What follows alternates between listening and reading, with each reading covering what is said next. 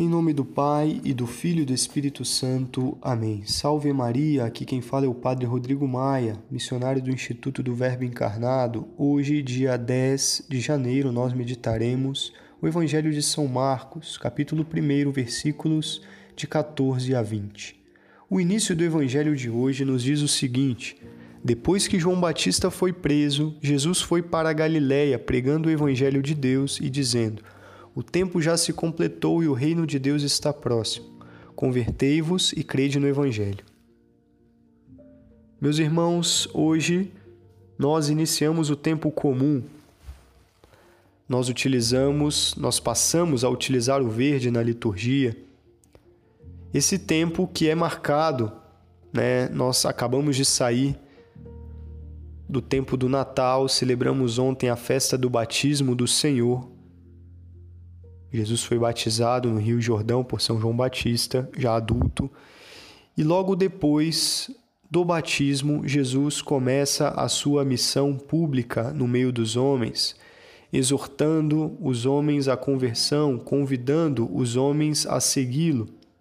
Começa a vida pública de nosso Senhor, onde ele anunciará o reino de Deus. Foi o que nós acabamos de ouvir. Jesus foi para Galiléia pregando o evangelho de Deus e dizendo: O tempo já se completou e o reino de Deus está próximo. Convertei-vos e crede no evangelho. Meus irmãos, meditando ainda neste início de ano esse evangelho, é necessário nós olharmos para a nossa vida e vermos que Jesus está nos convidando à conversão e meditar esse evangelho nesse contexto do início do tempo comum, né, que nos acompanhará durante vários dias ao longo deste ano, é fazer-nos entender que é necessária a conversão a cada dia. Nós temos que nos converter diariamente, é o que Deus mais quer de nós. O Senhor busca a nossa salvação, ele saiu a pregar porque ele deseja que os homens se salvem.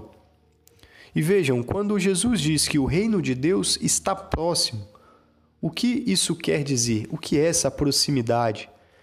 Esse próximo, na verdade, quer dizer que o reino de Deus está dentro de nós, como diz lá no Evangelho de São Lucas. Significa que não existe nenhum lugar onde possamos ir que Deus não esteja próximo está dentro de nós. E Jesus também fala do tempo. O tempo já se completou.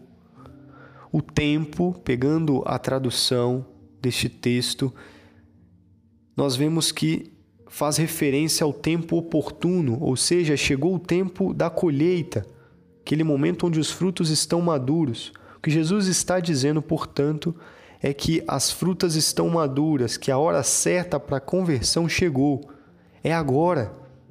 E sendo assim, não podemos adiá-la jamais.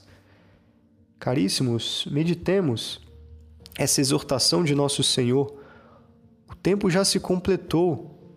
A conversão, né, diz Jesus: convertei-vos e crede no Evangelho. É agora. Olhemos para a nossa vida e a gente vai entender que nós necessitamos conversão. Não adiemos nossa conversão.